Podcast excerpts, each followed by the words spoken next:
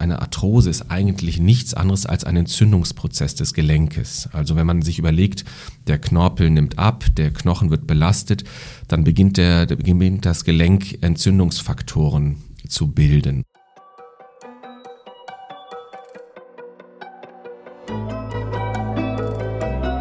Forever Young, der Gesundheitspodcast vom Lanzerhof. Von und mit Nils Behrens. Knorpel ist wichtig. Arthrose ist weltweit die häufigste Gelenkerkrankung und für die Betroffenen nicht nur schmerzhaft, es schränkt auch ihre Beweglichkeit ein. Dadurch entsteht ein Teufelskreis, den man nur schwer durchbrechen kann. Wie kann man die Symptome lindern und wie sorgt man dafür, dass es erst gar nicht so weit kommt? Privatdozent Dr. Philipp Katalalen ist ärztlicher Direktor im Landsmedikum in Hamburg und Facharzt für Orthopädie und Unfallchirurgie. Einer seiner klinischen Schwerpunkte ist der Knochen- und Muskelstoffwechsel, womit er auch in dem Bereich der Forschung sich beschäftigt.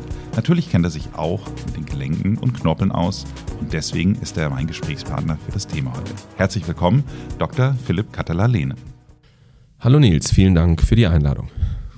Ja, Philipp, wir haben ja, ich weiß gar nicht, das ist, glaube ich, unser dritter oder vierter Podcast, ich weiß es gar nicht, aber auf jeden Fall hatten wir schon mal das Thema Osteoporose dabei. Und das Witzige war, dass ähm, ich äh, zugegebenermaßen äh, des häufigeren darüber an, äh, in der Recherche auch äh, darauf gestoßen bin, dass Leute Osteoporose und Arthrose miteinander verwechseln. Aber ähm, letztendlich hat es ja gar nicht so viel miteinander zu tun. Also von daher, vielleicht können wir gleich mal auf die Verwechslung eingehen und äh, was das Ganze dann noch mit dem anfangs erwähnten Knorpel zu tun hat. Ja, stimmt, Nils. Genau, das ist ähm, immer wieder ein, ein Phänomen, was man so sieht, wenn Patienten einem gegenüber sitzen und dann berichten von ihren Problemen und dann die Osteoporose, also den Knochenschwund mit der Arthrose, dem Gelenkverschleiß sozusagen durcheinander bringen, was ja auch nachvollziehbar ist. Es sind Fremdworte, die sehr ähnlich klingen, aber was ganz, ganz anderes natürlich meinen. Und also beides macht Schmerzen und beides endet auf Ose. Ja, genau. Beides macht Schmerzen, beides endet auf Ose und beides ist so eine Erkrankung des fortgeschrittenen Alters normalerweise. Ne? Okay. Gut, das heißt aber, dann lass uns doch einmal ganz kurz ähm, auf die wirkliche Arthrose eingehen. Das heißt also, könntest du uns mal erklären, wie Arthrose entsteht und was es genau ist? Ja, also die Arthrose ist im Grunde genommen ein Zustand, der sich entwickelt, wenn ein gesundes Gelenk über die Jahre sich abnutzt, die Knorpelschicht, die in jedem Gelenk vorkommt und sozusagen dafür sorgt, dass die Gelenkanteile gut miteinander funktionieren, also im Kniegelenk, Schulter, Hüftgelenken. Dieser Knorpel ähm, reduziert sich im Laufe der Zeit, wird durch Verletzungen beschädigt und dieser Knorpelabbau führt dann dazu, dass irgendwann die Knorpelschicht weg ist und der Knochen quasi auf Knochen liegt. Okay, das heißt also, es ist im Grunde eigentlich, wie man so manchmal so ich will mal sagen, so, so Dichtungsringe bestimmt nicht, aber, aber wenn man so, so manchmal so, so Gummidinger an so Gelenken, wenn man irgendwas Mechanisches sieht, sieht, dass die dann mit der Zeit irgendwann porös werden, abnutzen und irgendwann ist dann halt kein Gummi mehr da und dann Genau, das, genau, also das Beispiel, was ich meinen Studenten immer sage, ist, stellt euch vor, ihr habt einen Autoreifen und ihr startet mit einem super Profil, einem super Autoreifen und im Jahr, im Laufe der Jahre wird die Gummischicht immer dünner und am Ende lauft ihr oder fahrt ihr auf der Felge. Mhm. Und Arthrose ist im Grunde genommen nichts anderes als auf der Felge fahren. Und deswegen ist die Funktion des Knorpels so elementar wichtig und die, die, die Knorpeldestruktion, also die Abnahme der Knorpelschicht ist ähm, das, was, wenn wir es feststellen, ähm, der Ansatzpunkt wäre, eine Arthrose zu verhindern. Also im Grunde genommen ist es da wieder ähnlich wie mit der Osteoporose, erst gar nicht dazu kommen lassen, wenn es geht. Und ähm, wie gesagt, der Knorpel ist der elementare Baustein im Gelenk, der bei einem Fehlen dann zur Arthrose führt. Das klingt jetzt so, als ob es einfach eine, eine naturgegebene Abnutzung ist. Wahrscheinlich umso mehr ein Gelenk benutzt wird, desto mehr äh, ist dann irgendwann auch mal das Gummi weg. Das ist wie bei den Autoreifen, also umso mehr Kilometer ich im Jahr fahre, ist, äh, früher ist es weg. Nichtsdestotrotz ist es ja haben wir im Vorwege auch kurz darüber gesprochen, dir ganz wichtig zu sagen, das ist nicht mehr so ein reines Altersding, sondern Knorpelschäden können auch schon in jüngeren Jahren entstehen. Richtig. Also gerade bei uns hier im Landsmedikum in Hamburg, in dem, in, wo wir viele Leistungssportler, junge äh, Sportler und ähm, ähm, Patienten haben mit Knorpelschäden, meistens traumatisch bedingt. Also man stürzt aufs Knie, man verdreht sich das Knie und der Knorpel wird beschädigt. Diese Schäden können zu einer Arthrose führen. Also wir klassifizieren sie dann als eine sogenannte Präarthrose. Und ein, so ein Riss im Knorpel oder ein Abschilfern des Knorpels führt dann weiter unter der hohen Belastung des Sportlers dazu, dass sich dann dort doch Arthrose entwickeln kann. Und zwar viel, viel früher als im normalen Leben im Ablauf wäre. Hm. Wir sind ja äh, zumindest vom Jahrgang her gleich alt und äh, ich habe schon so die ersten Menschen in meinem, meinem Umfeld, die schon Arthrose haben. Ich habe es hoffentlich zumindest toi toi toi noch nicht. Da fragt man sich natürlich schon, haben die einfach mehr Sport gemacht oder haben die, äh, gibt es da andere Gründe für, warum es einige Leute früher trifft? Ja, es gibt mehrere Gründe. Also eigentlich ähm, ist es so, dass man immer differenzieren muss zwischen natürlich einer genetischen Prädisposition. Das heißt, äh, man, manche Leute haben weniger Knorpelsubstanz oder die Knorpelsubstanz ist empfindlicher. Andere haben Gelenkfehlstellungen angeboren oder erworben durch Unfälle, Operationen, wo dann die Belastung des Knorpels höher wird als eigentlich vom Körper geplant.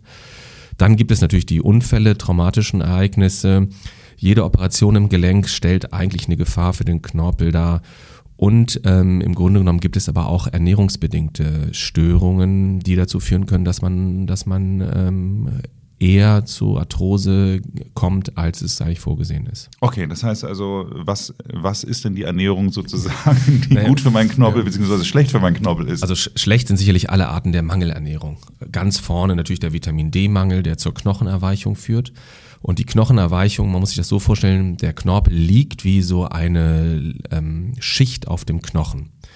Und der Knorpel selber wird oder ist davon abhängig, dass der Knochen darunter funktioniert. Kommt es zu Störungen des, Knorp des Knochens, also des Knochenstoffwechsels, dann leidet auch der Knorpel darunter und im schlechtesten Falle löst er sich und führt dann zur Arthrose. Das heißt, Mangelernährungen ähm, an Vitaminen, an Hormonen, an ähm, Mikronährstoffen führt dazu, dass der Knorpel empfindlicher wird der, und der Stoffwechsel des Knorpels dann zum Erliegen kommt und es dann zur Arthrose kommt. Was ich so interessant finde, wir haben ja, ich glaube, das war unser erster oder zweiter gemeinsamer Podcast, war ja zum Thema Vitamin D.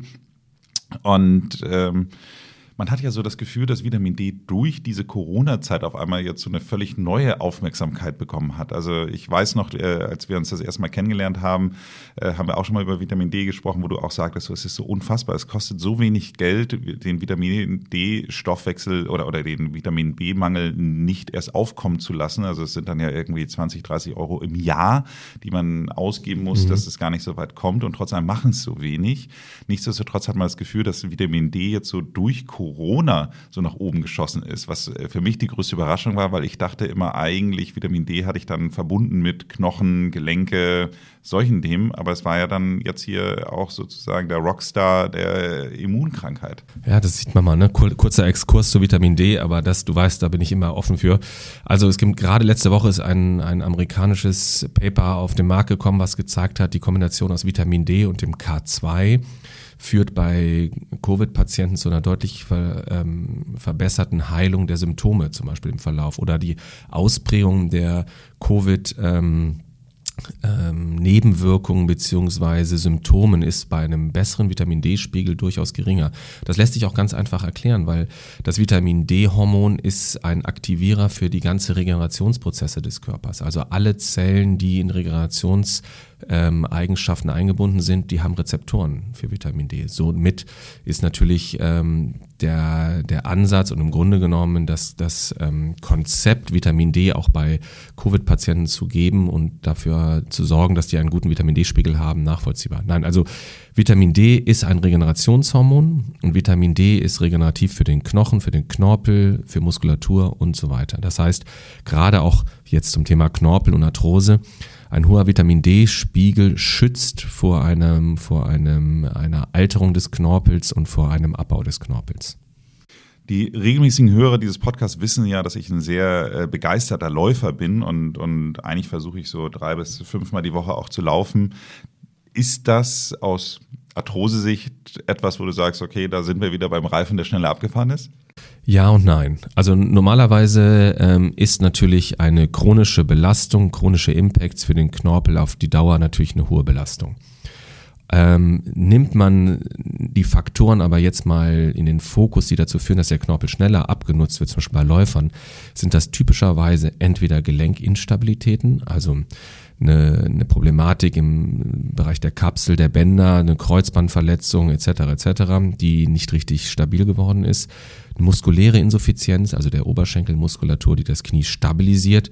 Das sind alles Faktoren, die können den Knorpel schützen, wenn sie, wenn sie in Richtung Stabilität des Kniegelenkes gehen.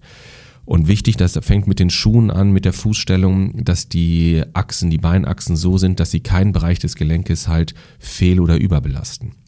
Sprich, was wir immer wieder sehen, ist bei aktiven Leistungssportlern oder auch bei Läufern mit einem hohen Laufpensum, hast du oder haben die ähm, Probleme der Beinachse, belasten die zum Beispiel auf der Innenseite stärker, nutzt sich dort dann der Knorpel auch mehr ab. Und ähm, wir haben ja in den Gelenkbereichen Meniskus und Knorpel Komplexe. Also wir sehen das erst im Meniskusschaden und dann im Knorpelschaden. Deswegen ist es wichtig, dass man Fehlstellungen der Beinachsen und solche überbelasteten Areale frühzeitig entdeckt und dann entweder mit einer Einlage, mit Beinachsentraining dagegen wirkt. Und dann kann man halt diese Abnutzungserscheinungen ähm, verhindern bzw. ablindern. Wir haben ja mal bei ähm, Landsmedikum auch diese sogenannte 4D-Vermessung gemacht, also da, wo man dann quasi ähm, eine Laufanalyse in Bewegung dann macht. Ähm, und äh, da war ja zumindest von der Beinachsenstabilität und allem drum und dran alles grundsätzlich bei mir in Ordnung. Also, sorry, äh, jetzt ich. Ich würde jetzt auch nichts anderes behaupten, Nils. Also, ich will es nur einfach an meinem Beispiel jetzt hier mal so deutlich machen. Das heißt also, ähm, würdest du jetzt so grundsätzlich sagen, wenn da jetzt erstmal keine Probleme sind, ich kaufe mir auch alle äh, sechs Monate neue Schuhe und, und, und äh, dieses ganze Thema, dann würdest du sagen, okay, kannst ruhig weiterlaufen. Ja, Im Grunde genommen ist es, ähm, ist es ja immer die Frage, ähm, wie man an die Sache rangeht. Wir können, wenn du so optimale Bedingungen schaffen willst für dich als Läufer mit der geringsten Gefahr, einen Knorpelschaden oder eine Arthrose durchs Laufen zu bekommen, dann muss man sich das Knie einmal sozusagen MRT-diagnostisch angucken, schauen, wie sehen deine Strukturen im Knie aus, wie ist der Knorpel, wie ist der Knochen, wie sieht der Meniskus aus. Dann vermisst man die Beinachsen in dieser von dir angesprochenen Vermessung, die uns bei den Leistungssportlern wirklich die Hinweise gibt für Störungen oder für mögliche Gefahren für Verletzungen. Und dann schaut man sich die Füße und die Fußabdrücke im Stand und im Lauf an und sieht, wie du abrollst und wie du belastest. Und an diesen kleinen Hebeln kann man dann drehen, um eine optimale Belastung deines Knies zu ermöglichen und damit eine Prävention vor Knorpelabrieb und dem Stehen einer Arthrose. Dann kommen wir doch mal jetzt wieder zur Allgemeinheit. Wenn du jetzt sagen würdest, die PatientInnen, die zu dir kommen, was sind die, die häufigsten Fälle von Arthrose? Also wo, wo ist der Knorpel zuerst weg, nach deiner Erfahrung jetzt? Oder vielleicht gibt es ja auch empirische Werte, wo du sagst, okay, da sind die ersten Arthrosefälle in der Gesamtbevölkerung. Ja, was wir häufig natürlich sehen, sind die ähm, Präarthrosen, Arthrosen der unteren Extremität, Sprunggelenk, Kniegelenk, Hüftgelenk. Das sehen wir, das sind so typische Wo ist Sachen. Sprunggelenk? Im oberen Sprunggelenk. Also dort sozusagen, dort sieht man. Also die Verbindung zwischen Fuß und Fuß Schienbein. und Schienbein, genau. Mhm. Und ähm, dort sehen wir die halt die Abnutzungserscheinung. Also beim Profifußballer zum Beispiel, der mehrere ähm, Verstauchung des Sprunggelenkes hatte, also sogenannte OSG-Distorsionen, Bänderrupturen, Außenbandrisse, die haben oft auch Knorpelschäden im Sprunggelenk und das führt natürlich unter der täglichen Belastung dort auch zu möglichen Arthrosen. Dasselbe ist auf der Innenseite des Kniegelenkes zum Beispiel oder im Hüftgelenk, wo wir die Abnutzung halt dann auch sehen. Und die Patienten kommen dann so Mitte, Ende 40, haben zunehmende Beschwerden, verstehen das erst gar nicht so richtig. Dann macht man die Diagnostik und sieht so, oh, wir haben Knorpelschäden dritten bis vierten Grades. Vierter Grad heißt dann quasi auf der Fell gefahren.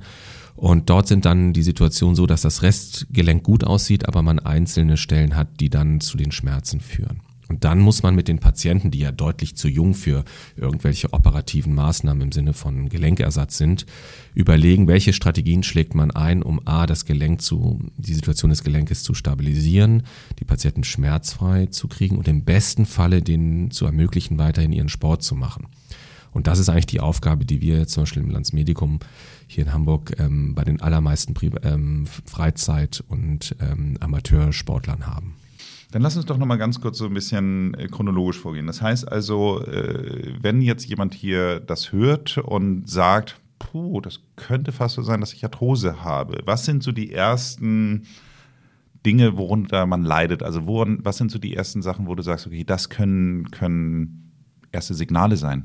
Also die ersten Signale sind, dass man so Schmerzen hat. Zum Beispiel, dass man so merkt, man hat ein bisschen, viel spazieren gegangen oder gelaufen und man merkt, oh, das Knie ist irgendwie ein, zwei Tage schmerzhaft. Und gerade so auch so ein nächtlicher, dumpfer Schmerz im Knie oder im Sprunggelenk könnten so Zeichen sein für eine Knochenaffektion durch die Belastung. Und wenn der Knochen schmerzt, dann ist der Knorpel darüber nicht in Ordnung. Das heißt, das sind so Zeichen dafür. Oder man läuft und man merkt, ähm, am Anfang des Laufs tut's weh, dann läuft man den Schmerz weg und am Ende läuft alles ganz gut, aber der Tag danach ist doch kein Muskelkaterschmerz, sondern man hat einen Gelenkschmerz. Das sind so Sachen, die, die eigentlich dazu bringen sollten, das Gelenk mal untersuchen zu lassen. Und wenn man merkt, dass zum Beispiel im Gelenk Flüssigkeit entsteht, also meistens durch ein Druckgefühl wird das, wird das wahrgenommen, dann stimmt auch was etwas nicht, weil der, das, die Gelenke bilden dann Flüssigkeit, wenn was im Ablauf nicht stimmt und sie das Gelenk schützen sich selbst schützen will. Und auch das ist ein Indikator dafür, dass ähm, wahrscheinlich ein Knorpelschaden oder eine beginnende Arthrose vorliegen könnte.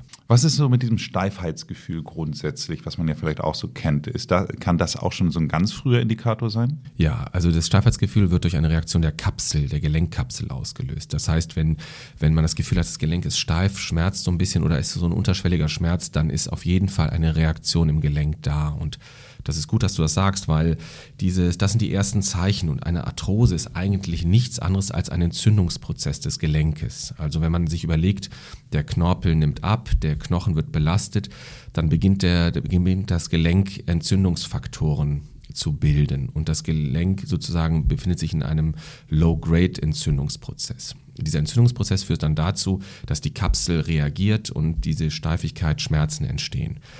Und das Fatale an der Situation ist, diese Entzündungsfaktoren, die dann im Gelenk sich befinden, rumschwirren, die im Prinzip sind wiederum knorpeltoxisch.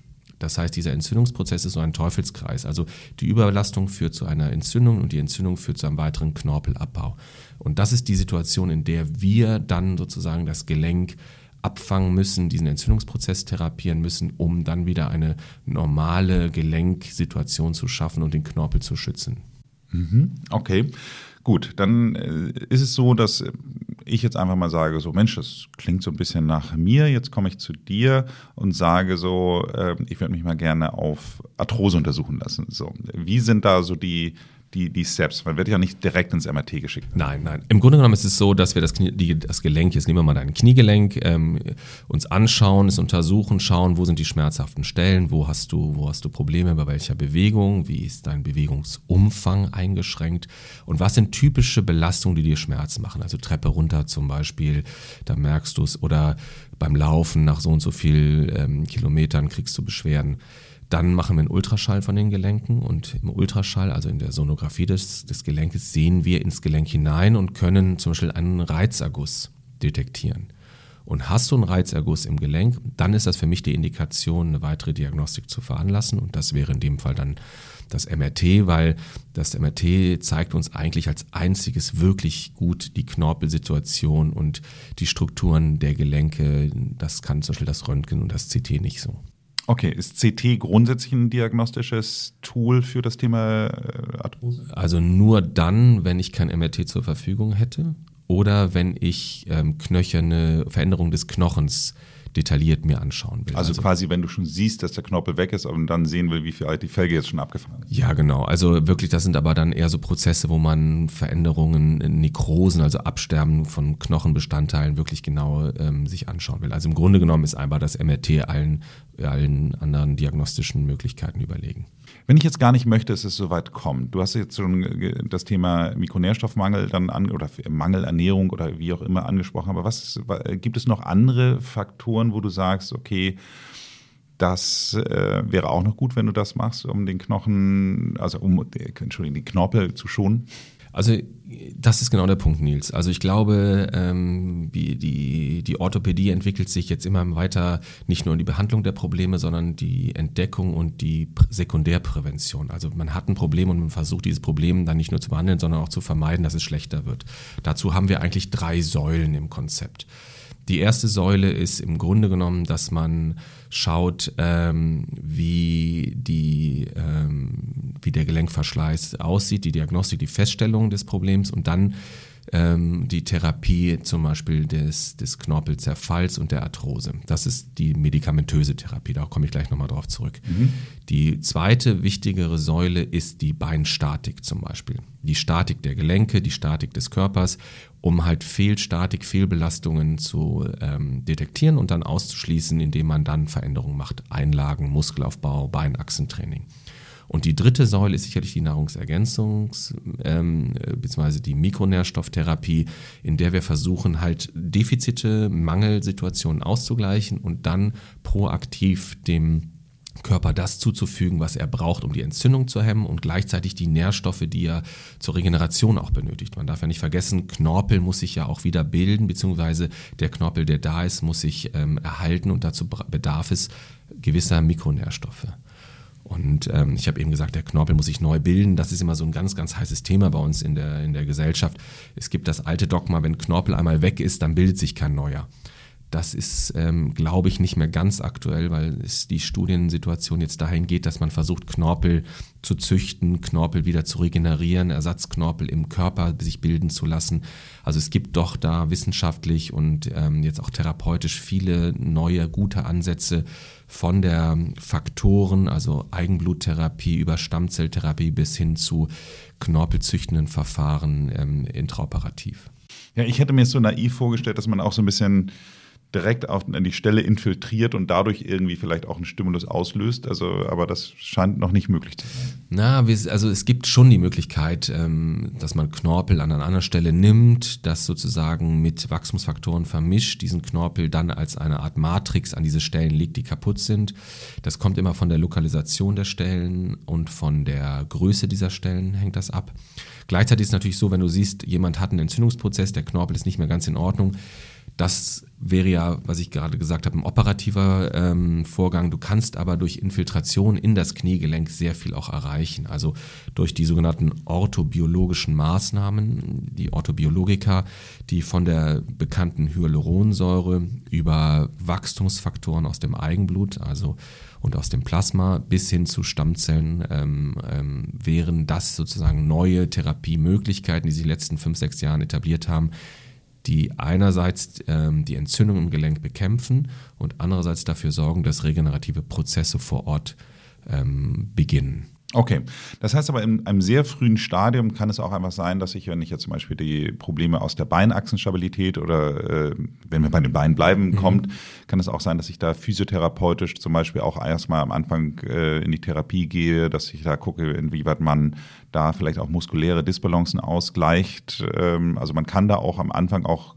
sag ich mal, völlig konservativ, ohne Medikamente, ohne sondere, äh, sonstige Eingriffe den Problemen auch Herr werden, oder? Ja, das ist, das ist der entscheidende Punkt, ehrlich gesagt. Also eben, man muss sagen, diese drei Säulen, also Mikronährstoffe, ähm, also Beinachsentherapie und intraartikuläre Therapie zusammen sind sehr, sehr stark und sehr machtvoll, um Arthrosen zu verhindern bzw. den Prozess zu verlangsamen.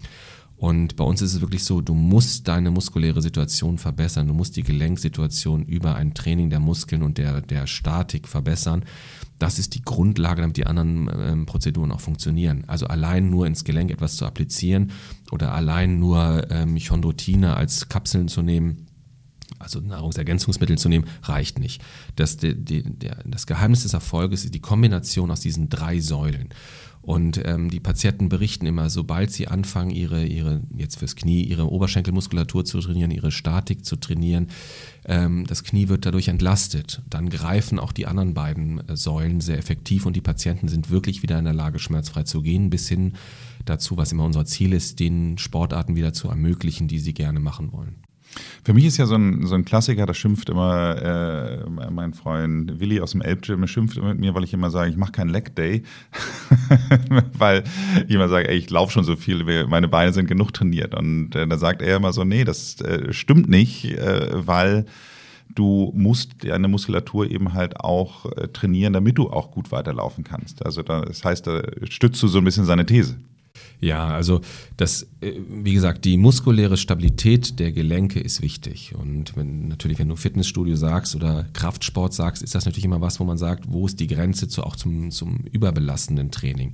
Und das ist ja teilweise so, dass man, ich habe viele Kraftsportler bei mir, die wirklich muskulär super sind, aber durch dieses Training auch die Gelenke durchaus in Mitleidenschaft gezogen haben. Und auch da muss man diesen Mittelweg und die, was ist gesund und was wird dann ungesund natürlich gut abwägen. Ne?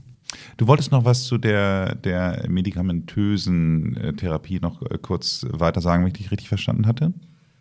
Ja, im, im Grunde genommen ist es mir wichtig, dass, ähm, dass man halt die Biologie des Gelenkes dabei nicht vergisst. Ich glaube, ähm, beliebt und ähm, weitläufig auch effizient eingesetzt ist sicherlich bei Arthrosen das Cortison. Die Patienten bekommen das Cortison meistens in Kombination mit einem Betäubungsmittel ins Gelenk und sind schmerzfrei und können wochenlang wieder schmerzfrei sich bewegen. Das ist sicherlich ein effizientes, kurzes ähm, ähm, Aufbäumen gegen die Arthrose, aber mittelfristig eine Katastrophe, weil Cortison im Gelenk knorpeltoxisch ist. Also mit dem Cortison ins Gelenk determiniert man quasi die Arthrose. Unser Ziel ist da, was ich eben gesagt habe, wir wollen versuchen, die Arthrose natürlich, wenn es geht, zu therapieren, in dem Sinne, dass man das Gelenk in einen Zustand zurückführt, in dem es belastbar ist, biologisch wieder funktionsfähig ist. Und da ist Cortison eigentlich unser Feind. Das heißt, wir haben das Cortison komplett aus unserem Sortiment herausgenommen und geben es wirklich nur noch auf dringenden Wunsch der Patienten und ähm, versuchen es halt zu ersetzen komplett durch die Orthobiologika. Und wir haben mit einem, mit dem autologen konditionierten Serum, mit dem sogenannten ACS, ein Produkt, was eine hohe, ähm, eine hohe Konzentration an sogenannten Interleukin-1-Rezeptoren hat.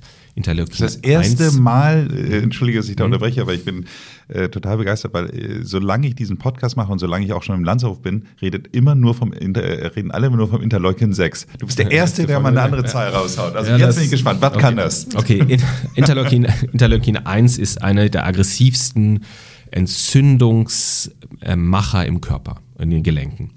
Interleukin 1 wird vom Körper gebildet, dann wenn Entzündungsprozesse sind und schiebt diesen Teufelskreis, den ich eben erwähnt im Gelenk habe, an. Das heißt, ähm, die Rezeptoren des Interleukin 1 ähm, sind in der Gelenkkapsel und werden von dem Faktor aktiviert und dann kommt es zu einem Entzündungsprozess der Gelenkkapsel, zur Ausschüttung der Flüssigkeit. Der Gelenkerguss, das Auf Quellen der Gelenke dient eigentlich dazu, das Gelenk zu schützen. Das macht der Körper, um gegen den Schmerz und den Knochen, ähm, die Knochenbelastung vorzugehen. Also ein Gelenkerguss ist eigentlich eine Schutz, ein Schutzmechanismus des Körpers. Ein pathologischer, aber ein Schutzmechanismus. Und der wird unter anderem über Interleukin 1 geregelt. Der Interleukin 1 Rezeptor Antagonist ist wiederum ein Faktor, der sich auf diese Rezeptoren sitzt und die Entzündung bremst.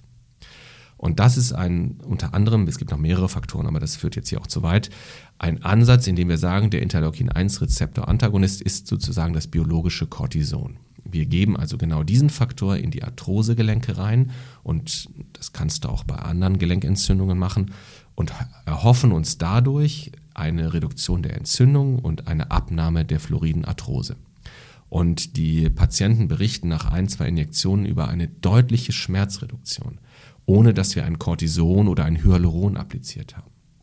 Und der, der entscheidende Fokus, den wir bei dieser intraartikulären Therapie haben, ist in der Kombination mit Hyaluronsäure, mit einer hochwertigen Hyaluronsäure, entzündungshemmend zu arbeiten, denn die Hyaluronsäure hat nicht wie allgemein ähm, vermutet immer nur die Funktion, das Gelenk besser zu schmieren, sondern die Hyaluronsäure ist einerseits antientzündlich und gleichzeitig ein langer Verbleib der Hyaluronsäure im Gelenk führt dazu, dass die Kapsel wieder anfängt, selbst Hyaluron zu bilden. Also die körpereigene Hyaluronindikation ist, ist eigentlich unser Ziel.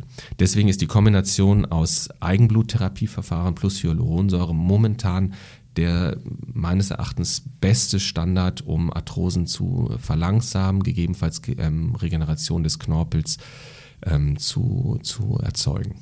Es gibt ja mittlerweile ganz viele Produkte, wo Hyaluron drin ist. Also äh, viele von den Damen äh, oder vielleicht auch den, der Herren kennen es wahrscheinlich auch aus der äh, Hautbehandlung. Ähm, es gibt aber auch Hyaluron-Drinks. Ähm, in welcher Form wird denn in diesem konkreten Fall Hyaluron appliziert? Also die, die Hyaluronproduktion muss ja im Gelenk stattfinden. Das heißt, du musst das Gelenk, gerade wenn es entzündet ist und nur noch entzündlich verändert ist, bildet es kein Hyaluron mehr selbst. Ob das, das gilt für alle Gelenke. Das heißt, man muss die Entzündung im Gelenk runterfahren, wie ich erzählt habe, und die Hyaluronproduktion wieder hochfahren. Dazu hilft einerseits das Vorhandensein von Hyaluron im Gelenk, dass der Körper wieder anfängt, Hyaluron zu bilden. Gleichzeitig natürlich muss man dem Körper die Grundlagen geben, auch Hyaluron bilden zu können. Das heißt, da kommen wir jetzt auf die Drinks und die Kapseln, die sicherlich so ein bisschen umstritten sind, weil keiner so genau weiß, wie ist die Bioverfügbarkeit, was geht durch den Magen durch und kommt wirklich an. Aber es ist, es ist nachgewiesen, dass es ähm, dass auf jeden Fall die ähm, alimentäre Unterstützung, also die Unterstützung über Drinks oder Kapseln dazu führt, dass es ähm, zu Verbesserungen kommt. Also dass die Hyaluronproduktion im Gewebe, also der Haut, im Bindegewebe oder im, im Gelenk wieder hochgefahren wird. Also deswegen nutzen wir die Kombination aus der intraartikulären, also im Gelenk applizierten Hyalurongabe plus auch der Gabe von orthomolekularen Mikronährstoffen. Okay, die, also der erste Teil heißt tatsächlich, du spritzt es ins Gelenk rein. Mhm, genau. Okay. Und sage mal, ähm, wann ist sozusagen der, ich sage jetzt mal Tipping Point, wo du sagst, okay, Reifen ist durch, wir fahren auf der Felge, die Felge ist jetzt auch schon abgefahren, was passiert dann? Also im Grunde genommen, was man immer, was wirklich immer wieder beeindruckend ist, ich habe Bilder präsentiert bekommen von Gelenken, Röntgenbilder oder MRT-Bilder, wo ich gedacht habe, Katastrophe. Der kann noch keinen Schritt mehr gehen. Kein Knorpel mehr, das Gelenk wirklich herunter auf der Felge, wirklich.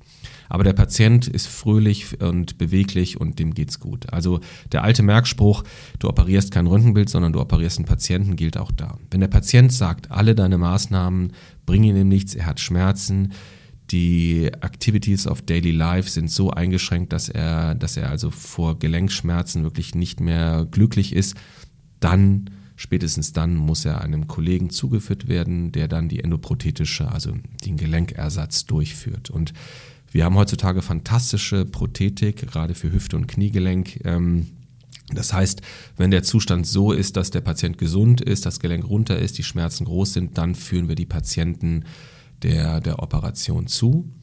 Aber auch da haben wir ein kleines Schmankerl. Also bevor die bei uns operiert werden, machen die sechs Wochen bei uns eine, eine, ein Aufbautraining. Weil die Gelenke dazu führen, dass Muskeln und Bänder und Sehnen verkürzt sind und nachher auch mit einem neuen Gelenk der Patient sich nicht viel besser bewegen kann, weil die Rahmenbedingungen einfach schlecht sind. Sodass wir standardmäßig bei unseren Patienten, die wir operieren lassen, vorher ein Aufbautraining machen, dass die in bestmöglicher muskulärer und körperlicher Verfassung in die OP gehen. Und wir können das dann schön qualitativ auch darlegen, indem dann die anschließende postoperative Reha wirklich erfolgreich, kurz und effizient gestaltet werden kann und die Patienten sehr relativ zügig dann wieder freie Beweglichkeiten und teilweise sogar sportliche Aktivitäten wieder durchführen können. Aber es klingt ja auch logisch. Ich sage jetzt mal so, wenn du dir ein gewisses Depot in Form von Muskeltraining aufbaust, dann in die Operation gehst, dann kommt es ja zwangsläufig zu einer gewissen Degeneration der Muskulatur. Aber es ist natürlich besser, wenn dann schon ein bisschen Muskulatur da war, als wenn schon alles degeneriert ist. Genau, das ist es. Aber es ist trotzdem erstaunlich, dass Patienten ähm, operiert werden oder ähm, so lange es hinauszögern, bis sie gar nichts mehr können, dann operiert werden und dann die Reha teilweise lange lange verläuft, die Patienten unglücklich sind, die Prothetik Schmerzen macht oder die Patienten sagen, ach Mensch, die Beschwerden sind genauso wie vorher oder noch schlimmer durch, das, durch die Schonhaltung andere Gelenke in Mitleidenschaft gezogen worden sind. Also deswegen entscheidend ist nicht, dass man die OP jetzt verhindern will, sondern entscheidend, dass man sie am richtigen Zeitpunkt ähm, indiziert und den Patienten perfekt darauf vorbereitet. Und ähm, da, wie du es gerade so schön gesagt hast, durch die OP wird natürlich noch mehr Muskelabbau ähm, durch die Ruhe und die Schmerzen und sozusagen das, was die OP mit sich bringt. Das heißt, wenn du ihn besser ins Rennen schickst, den Patienten, kommt er auch schneller und erfolgreicher wieder raus. Nur der Vollständigkeit halber habe ich hier noch eine Frage mir aufgeschrieben, das Thema Verbindung von Rheuma und Arthrose weil äh, wir haben jetzt schon, schon äh, festgestellt, dass Osteoporose und Arthrose verwechselt wird. Ich hoffe nach diesem Podcast nicht mehr, aber äh, nichtsdestotrotz äh, äh, findet man häufig immer einen Zusammenhang zwischen diesen beiden Themen. Ist das auch wieder nur ein Missverständnis oder gibt es da einen Zusammenhang? Nee, im Grunde genommen gibt es eine Gemeinsamkeit. Ähm, Rheuma ist ja eine Erkrankung, in dem der Körper sich selbst bekämpft.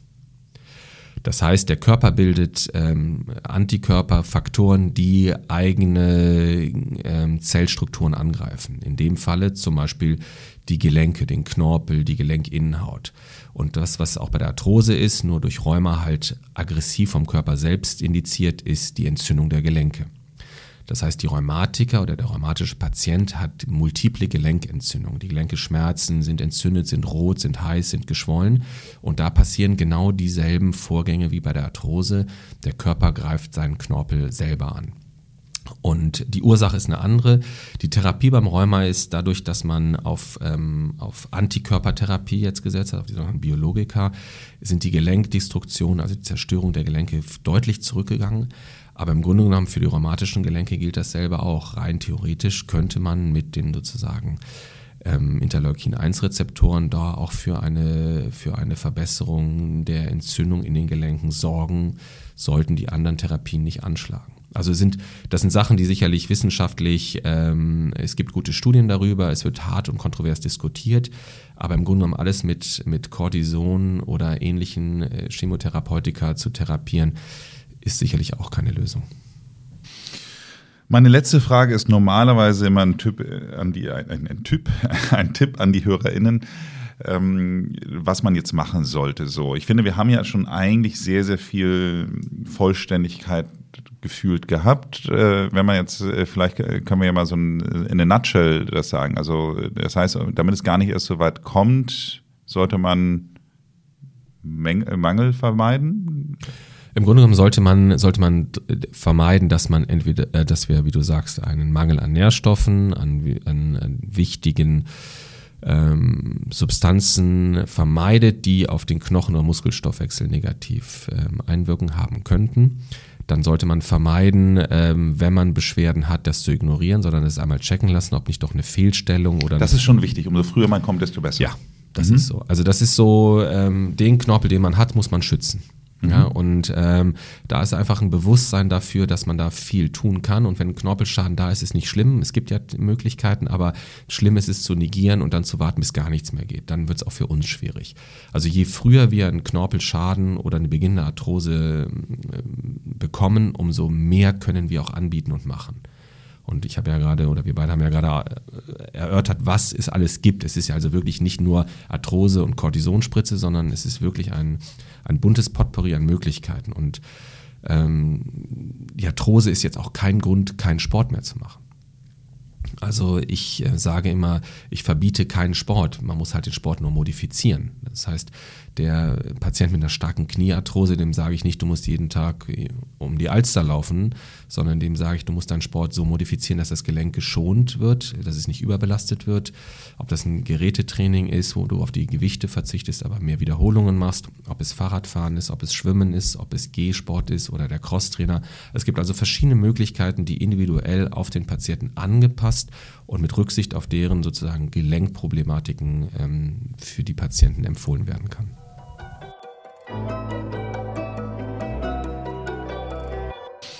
Vielen Dank fürs Gespräch. Sehr gerne. Sag mal, Philipp, wir sind ja auch schon mal äh, ab und zu zusammen um die Alster gelaufen. Dann sagst du ja dann manchmal auch so, hast du denn die eine oder andere Fehlstellung dann auch kommentiert? Hast du eigentlich jemals jemanden angesprochen, dass du da so sagst, so, ey Digga, geh mal zum Arzt? Also ehrlich gesagt, mir juckt es dann immer in den Fingern an, was zu sagen, aber es ist natürlich schwierig zu sagen, du läufst hier, äh, dein Fuß knickt ab, du läufst ein X-Bein oder deine Hüfte schlackert rechts. Ähm, aber es, wie gesagt, ähm, ich habe ja oft mit dir ähm, die Situation gehabt, ich sage, guck mal da vorne, ich hoffe nicht, dass wir so laufen und nicht so aussehen beim Laufen. Und das ist wirklich so teilweise ähm, auch beim Marathon. Ich, das, wenn du am Ende eines Marathons da stehst, das ist dann der Augenblick, wo es für mich interessant wird, wenn die Leute dann reinkommen und sich schleppen und du siehst, mit was für Schonhaltung, Schmerzen oder Beschwerden so die, die, die letzten Läufer da reinkommen. Da, da, da sträuben sich einem die Nackenhaare. Ne? Das ist schon schlimm teilweise. Hat Ihnen diese Folge gefallen? Dann hören Sie doch auch mal in die Folge Nummer 11 rein. Hier spreche ich mit Dr. Katala Lehn über das Vitamin D. Abonnieren Sie diesen Podcast, damit Sie keine Folge verpassen. Ansonsten machen Sie es gut und bleiben Sie jung.